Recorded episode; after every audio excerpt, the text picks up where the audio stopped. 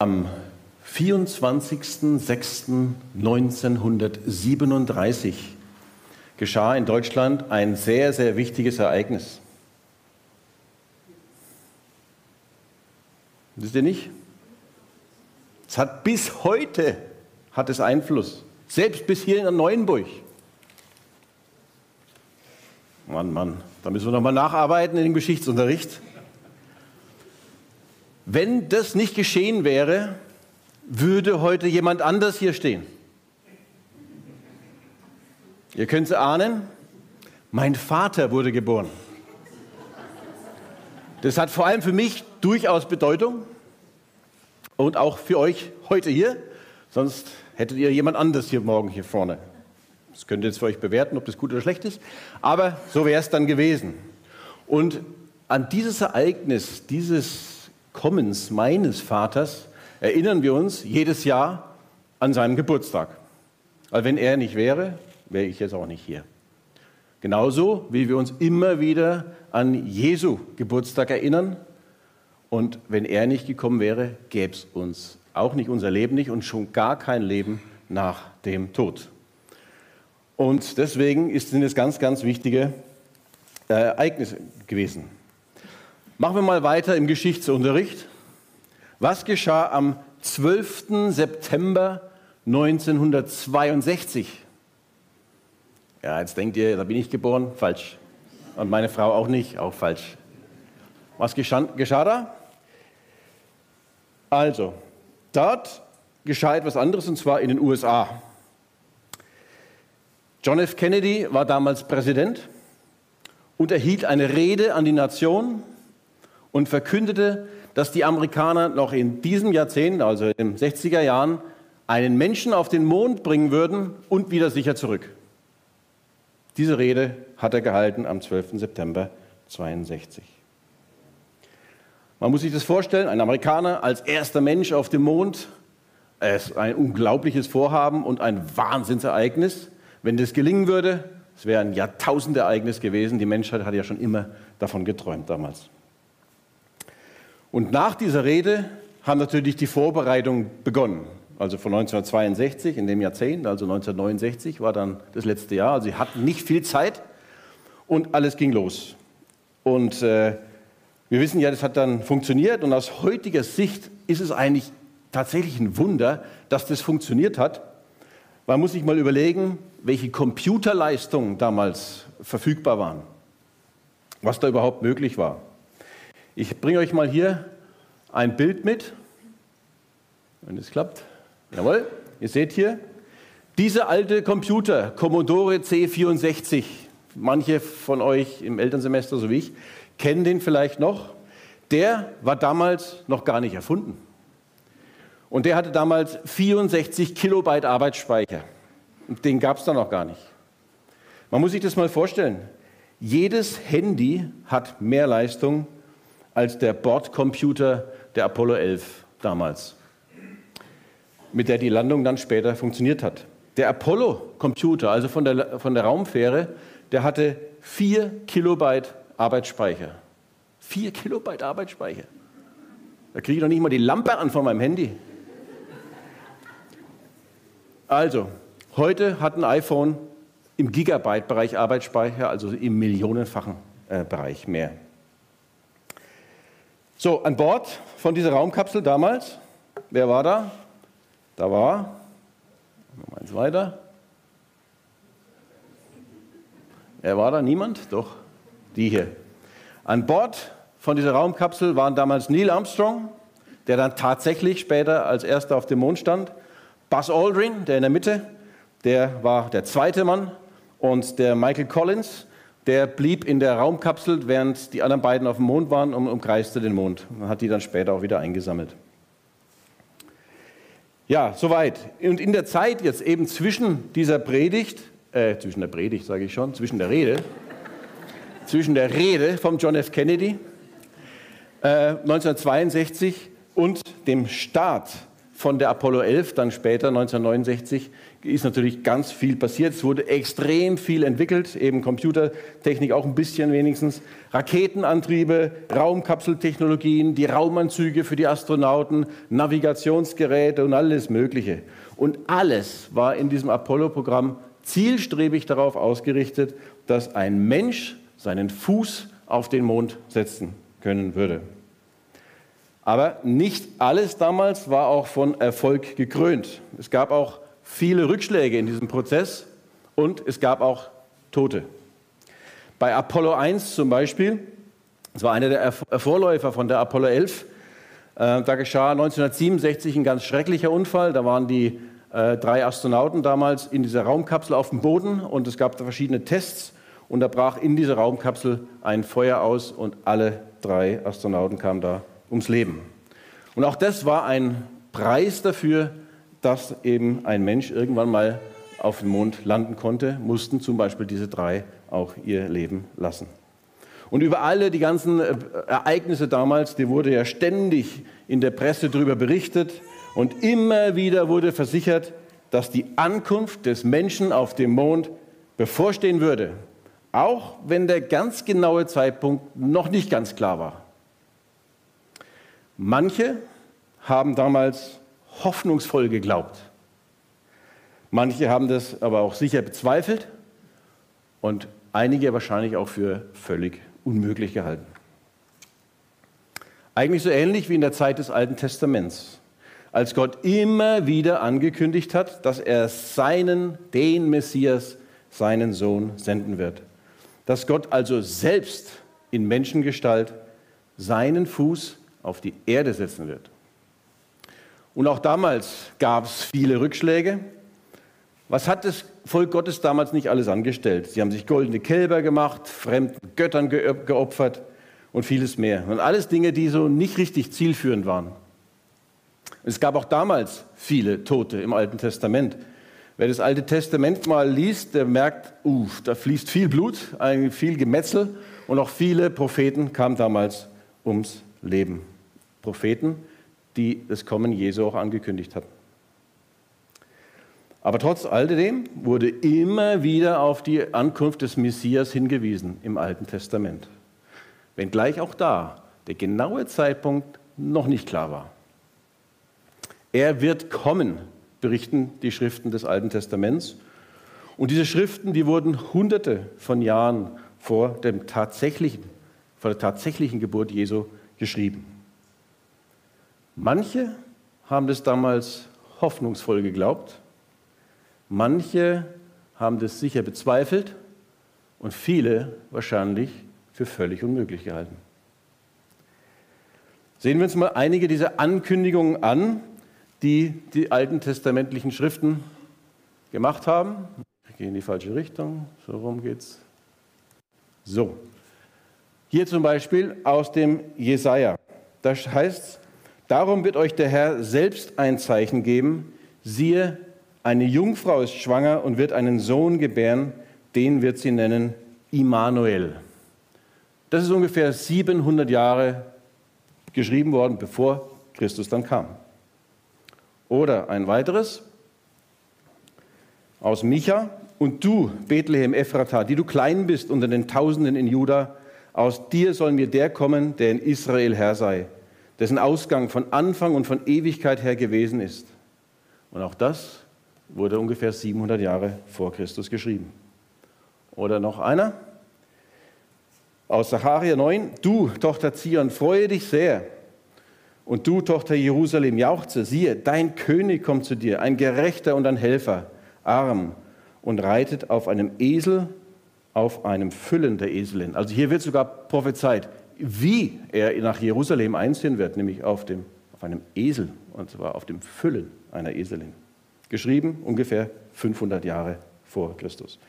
Es gibt übrigens äh, vom Bibellesebund eine ganz tolle Zusammenstellung äh, von Bibelstellen aus dem Alten Testament, in dem auf Jesus hingewiesen wird, nämlich 54 alttestamentliche Prophezeiungen auf Jesus mit der jeweiligen Erfüllung im Neuen Testament. Und ich habe euch auch hier was mitgebracht, nämlich hier einen QR-Code, den müsst ihr jetzt nicht fotografieren, weil ich habe ihn dort auf dem Büchertisch auch aufgelegt. Wenn ihr den abscannt mit eurem Handy, dann kommt ihr auf ein Dokument, wo ihr das alles findet, könnt ihr euch daheim mal anschauen. Finde ich eine ganz tolle Sache. Äh, und für all die, die jetzt im Livestream zuschauen, da lasse ich es noch einen Moment eingeblendet, da könnt ihr das jetzt abscannen. Also wir sehen, Jesus wurde angekündigt. Er wurde angekündigt als der Immanuel. Das bedeutet Gott mit uns.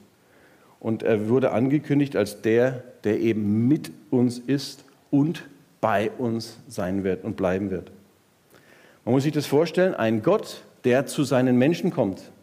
Was für ein unglaubliches Vorhaben, ein Jahrtausendereignis. Unglaublich. Und in allen Weltreligionen ist es der einzige Gott, der aus dem Himmel kommt, sich selbst erniedrigt und Menschengestalt annimmt und dann zu seinen Menschen geht. Und wie wir das aus den neutestamentlichen Berichten wissen, kam er jetzt da nicht in pompöser Art daher, sondern als Baby, was in einer Futterkrippe, in einem erbärmlichen Stall, in so einem kleinen Nest, wie es damals war, Bethlehem, äh, zur Welt kommt und in so einem Strohbett oder in der Futterkrippe sein erstes Bett findet. Und das ist jetzt über 2000 Jahre her. Aber es hat bis heute überragende Bedeutung für die ganze Welt, auch für uns hier in Neuenburg. Denn wenn das damals nicht geschehen wäre, dann gäbe es diesen Gottesdienst, zumindest in dieser Form, nicht. Keiner von uns wäre dann wahrscheinlich hier wir werden dann wahrscheinlich auf irgendwelchen Anhöhen hier äh, im, äh, im Markgräfler Land und würden auf einem Altar irgendwelche Kühe schlachten oder, äh, oder nee, Schweine sicher nicht, aber Schafe, in der Hoffnung, dass der Messias kommt. Irgendwann mal, weil es wurde ja angekündigt. Aber zum Glück, er ist gekommen. Ja, eben aber nicht in so äh, pompöser Art und Weise, und die damaligen Zeitgenossen hatten wahrscheinlich gedacht, wenn der Messias kommt, das ist ein richtig großer, starker Mann, das ist so ein Heerführer, so ein General. Und als erste Amtshandlung wird er wahrscheinlich erstmal die Römer aus Israel rausschmeißen. Und wir wissen, das war nicht so. Er kam als Sohn eines örtlich bekannten Zimmermanns auf die Welt. Ganz stimmt es ja nicht, denn der Josef, der war ja nicht sein Vater, sondern eigentlich sein Stiefvater. Denn sein richtiger Vater war ja Gott selber. Man kann jetzt ja auch nicht sagen, Gott war sein leiblicher Vater. Er war ja sein geistlicher Vater. Denn es heißt, dass die Jungfrau Maria durch den Geist Gottes schwanger wurde. Ist das schwer zu glauben? Jungfrauengeburt, Geist Gottes macht die Maria schwanger? Ich glaube, ist nicht so schwer zu glauben, finde ich. Natürlich gibt es keine Wiederholung von diesem Ereignis, das kennt man so nicht, es war einmalig, aber es musste doch eigentlich so geschehen. Wie sonst hätte Gott eigentlich Mensch werden können? Wenn zum Beispiel plötzlich irgendjemand unbekannten Ursprungs auftaucht da in Jerusalem und hätte behauptet, er wäre jetzt Gott in Menschengestalt, weil Gottes Geist in ihm wohne, dann wäre doch das viel schwieriger zu glauben gewesen, oder? Zum Beispiel in mir wohnt ja auch Gottes Geist. Und ich kann euch sagen, ich bin jetzt seit fast 30 Jahren im Glauben oder noch mehr. Und ich habe zwei Dinge gelernt. Erstens, es gibt einen Gott. Zweitens, ich bin es nicht. Und das ist wichtig. Ja? Also, wenn damals jemand gekommen wäre und hätte gesagt, ich bin Gottes Sohn, das hätten wir, glaube ich, nicht abnehmen können. Und, aber wenn es auch jemand gewesen wäre von einem örtlich bekannten Ehepaar, ganz normales Ehepaar, und die hätten einen Sohn gehabt, und der hätte dann gesagt, er wäre Gottes Sohn gewesen, wäre auch irgendwie komisch gewesen. Warum denn? Also ich glaube, es bleibt eigentlich nur tatsächlich die Jungfrauengeburt. Nur dann ist es irgendwie glaubhaft, dass Jesus tatsächlich Gottes Sohn war.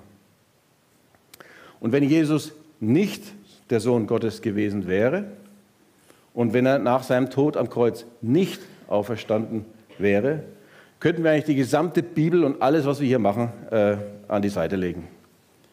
Die beiden Tatsachen, dass er Gottes Sohn war und dass er auferstanden ist nach seinem Tod, die sind sozusagen die beiden absoluten Grundpfeiler des Evangeliums. Wenn, das, wenn eine von den beiden nicht stimmen würde, können wir jetzt hier Licht ausmachen und gehen lieber am Rhein spazieren. Hätten wir mehr davon. Aber es war so. Also, Maria wurde also schwanger vom Heiligen Geist. Damit war klar, dass der Messias in neun Monaten kommen würde, wenn alles mit der Schwangerschaft gut gehen würde. Und in dem Moment, als sie schwanger wurde, war Jesus, der Sohn Gottes, sozusagen zu seiner Reise auf die Erde angetreten. Als der Countdown der Apollo 11 Mission abgelaufen war, dann da zündeten die Raketen der Saturn, die Triebwerke der äh, Saturn V Rakete. Die haben da gezündet. Und man kann sich gut vorstellen, wie das damals war in Cape Canaveral in Florida, da ist sie abgehoben, wie da der Boden gebebt haben muss, als diese Triebwerke gestartet sind. Diese Rakete hatte ungefähr umgerechnet in PS ungefähr 150 Millionen PS. Die jemals größte gebaute Rakete war das, nach wie, nach wie vor die stärkste. Selbst in 1500 Kilometer Entfernung in New York hat, haben die Erdbebensensoren noch feststellen können, dass der Boden wackelt, nur wegen dieser einen Rakete, die da gestartet ist. Und auch die Bibel berichtet von einem Beben, aber ein kleines Beben, ein leises Beben. Ähm, und zwar geschieht das, als die Maria die Elisabeth trifft, die zur gleichen Zeit mit Johannes dem Täufer schwanger war.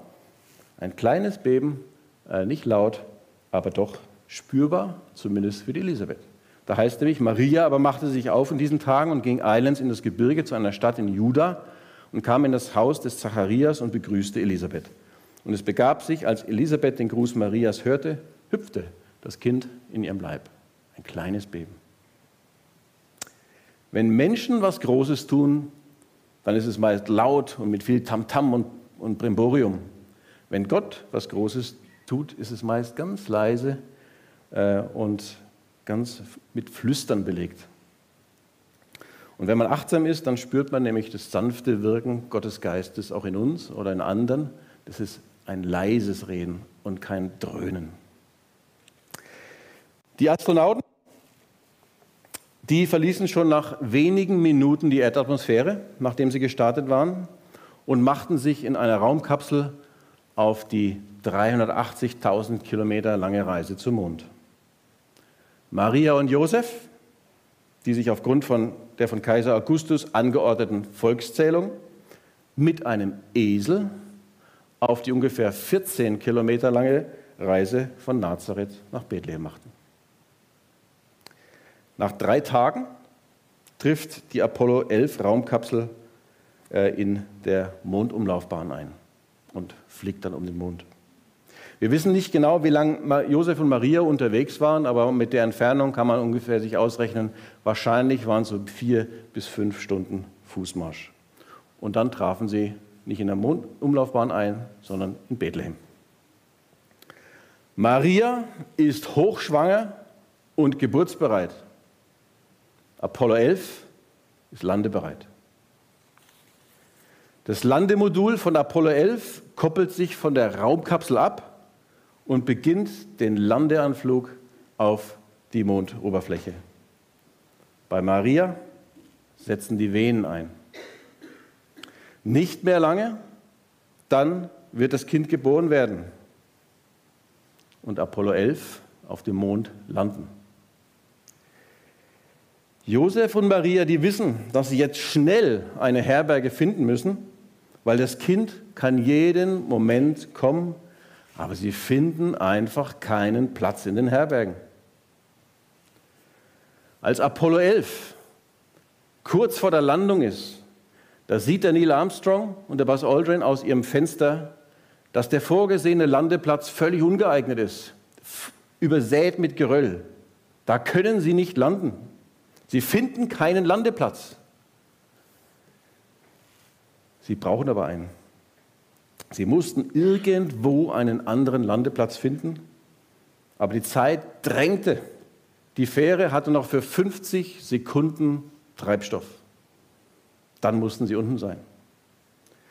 Und Josef fand keine Herberge, aber die Zeit drängte. Jeden Moment würde das Kind kommen. Sie mussten umgehen, irgendwo einen anderen Platz finden. Der Neil Armstrong, der steuert die Raumfähre dicht über die Mondoberfläche und findet schließlich doch noch einen geeigneten Landeplatz und setzt die Fähre auf der Mondoberfläche auf. 20 Sekunden, bevor die Triebwerke ausgegangen wären.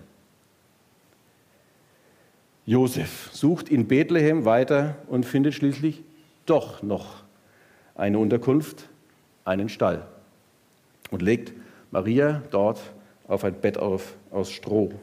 Kurz, ganz kurz vor der Geburt von Jesu. Ja, und dann kehrt für so einen Moment Stille ein. Dieser Moment, wo man weiß, jetzt ist man an einem Zielort angekommen, wo gleich ein unglaubliches Ereignis stattfinden wird. Josef sitzt da mit Maria im Stall auf einem Strohbett in Bethlehem. Und Neil Armstrong sitzt mit Buzz Aldrin in der Landefähre auf der Mondoberfläche. Und da beginnt bei Maria beginnt der Geburtsvorgang. Bei den Astronauten beginnt der Ausstiegsvorgang.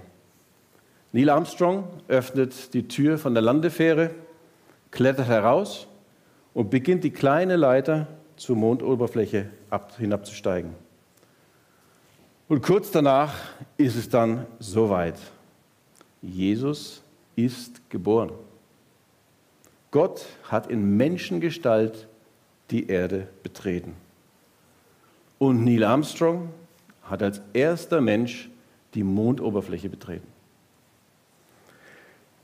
In Bethlehem tauchen Engel auf und sangen, Ehre sei Gott im Himmel, er bringt der Welt Frieden und wendet sich den Menschen in Liebe zu. Und Neil Armstrong funkt nach Cape Canaveral, ein kleiner Schritt für einen Menschen, aber ein großer Sprung für die Menschheit. Was für unglaubliche Ereignisse waren das, die beiden Sachen. Und was für eine Bedeutung haben die beiden Ereignisse für die ganze Menschheit bis heute. Die damalige Ankunft von Jesus auf der Erde hat bis heute absoluten Ewigkeitswert. Ohne dieses damalige Ereignis gäbe es für uns keine Erlösung und kein Leben nach dem Tod. Die damalige Landung von Neil Armstrong hat bis heute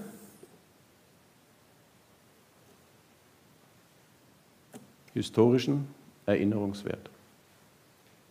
Ohne dieses damalige Ereignis von Neil Armstrong würde unser Leben heute genauso aussehen, wie es aussieht. Es hat eigentlich keine Bedeutung für unser Leben. Und deswegen erinnern wir uns am ersten Advent auch nicht an die Mondlandung, sondern dass Jesus sich auf den Weg gemacht hat, um seinen Fuß auf die Erde zu setzen. Wir können uns in der Adventszeit darauf freuen, dass wir am 24.12. Jesu Geburtstag, also seine Landung auf der Erde, feiern dürfen. Und das jedes Jahr wieder als Erinnerung an dieses großartige Ereignis. Und seitdem ist Jesus bei seinen Menschen Immanuel. Gott ist mit uns. Und seit seiner Himmelfahrt ist er zwar nicht mehr in Menschengestalt da, sondern in Form vom Heiligen Geist. Und deswegen ist er auch heute hier in diesem Gottesdienst. Er ist in jedem Menschen, der an ihn glaubt. Er ist in jeder Situation und in jeder Lebenslage bei uns. Und als das begann mit der Geburt Jesu, äh, oder all das begann mit der Geburt Jesu, und deswegen feiern wir jedes Jahr in Gedenken daran das Weihnachtsfest. Und die Adventszeit ist ja die Vorbereitungszeit auf dieses Fest, dieser Landeanflug. Habt ihr euch schon mal überlegt, wie ihr dieses Jahr diese Adventszeit so gestalten wollt? Habt ihr da irgendwie so ein innerliches Vorbereitungsprogramm für euch? Ich muss ganz sagen, die Adventszeit war für mich bisher jetzt keine Zeit, wo ich mich besonders, sage ich jetzt mal, irgendwie daran erinnert habe. Hier und da mal eine Adventsandacht, aber das war es dann eigentlich schon, muss ich ehrlich zugeben. Aber diesmal, diesmal nehme ich mir vor, das anders zu machen. Ich möchte mir einfach in dieser Zeit jeden Tag daran erinnern, dass Jesus kam. Und er kam um uns den Weg zum Vater im Himmel freizumachen. Vielleicht mögt ihr euch das ja auch mal vornehmen. Bei mir ist es allerdings so, wenn ich mir vornehme, jeden Tag irgendwas zu machen, dann vergesse ich das manchmal und ich muss mir irgendwie so ein Ritual, muss ich mir überlegen, äh, wie, man das, wie man sich daran erinnern kann. Und es gibt ja diese wunderschönen Adventskalender, die man überall kaufen kann, mit dem Schokozeugs drin. Das ist nicht so meins. Deswegen habe ich mir überlegt, ich baue mir einen anderen Adventskalender und den möchte ich euch mal zeigen.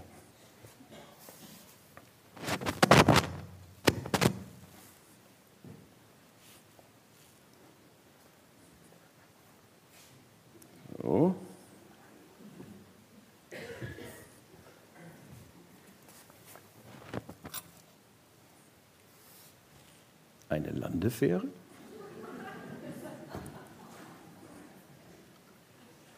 So. Na, ich wusste, warum ich mir die Brille hier an den Altar lege. So. Die Landefähre. Hier drauf steht Immanuel, Gott mit uns. Und hier auf der rechten Seite oder auf der linken Seite von euch gesehen sind 24 Löcher. Und jeden Tag kann ich jetzt hier den Nagel rausnehmen und ihn ein Stück höher setzen. Und ihr seht, Immanuel kommt der Erdoberfläche näher. Jetzt zum Beispiel der 7. August, äh, Dezember, dann der 11. Dezember und so weiter. Könnt ihr euch das vorstellen? Der 10. Und je näher Jesus der Erdoberfläche kommt, desto mehr zeigt sich schon die neue Mission von ihm, warum er gekommen ist. Ihr seht es hier gleich gleich. Ich gehe jetzt hier mal auf den 19., auf den 20., auf den 22., auf den 23., kurz vor der Landung. Und es baut sich hier was auf. Und in dem Moment, wo Immanuel, der Sohn Gottes, landet, ist schon diese Mission beendet, aber es beginnt die neue Mission, die unter dem Kreuz steht.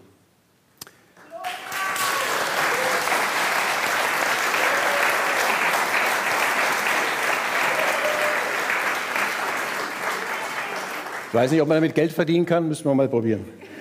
äh, also, die Mission von Jesus, äh, die ist jetzt klar, das Kreuz. Jesus sagt in Johannes 14,6, ich bin der Weg und die Wahrheit und das Leben. Niemand kommt zum Vater, denn durch mich. Und deswegen sollten wir immer wieder daran denken, dass es so viel wichtiger war, dass Jesus seinen Fuß auf die Erde gesetzt hat, als der Mensch den seinen auf den Mond. Amen. Wir werden jetzt ein Vortragslied sehen, und zwar mit einem Video wird es eingespielt. Vielleicht könnt ihr schon mal die Lichter ein bisschen dimmen. Und dieses Vortragslied, ähm, das ist auf Englisch, das ist auf Deutsch leider nicht verfügbar, deswegen werde ich kurz erklären, was dort in dem Text vorkommt, für die, die Englisch eben nicht gut verstehen können. Es geht um Maria, die von einem Engel die Botschaft bekommt, dass sie auserwählt wurde, Gottes Sohn zu gebären.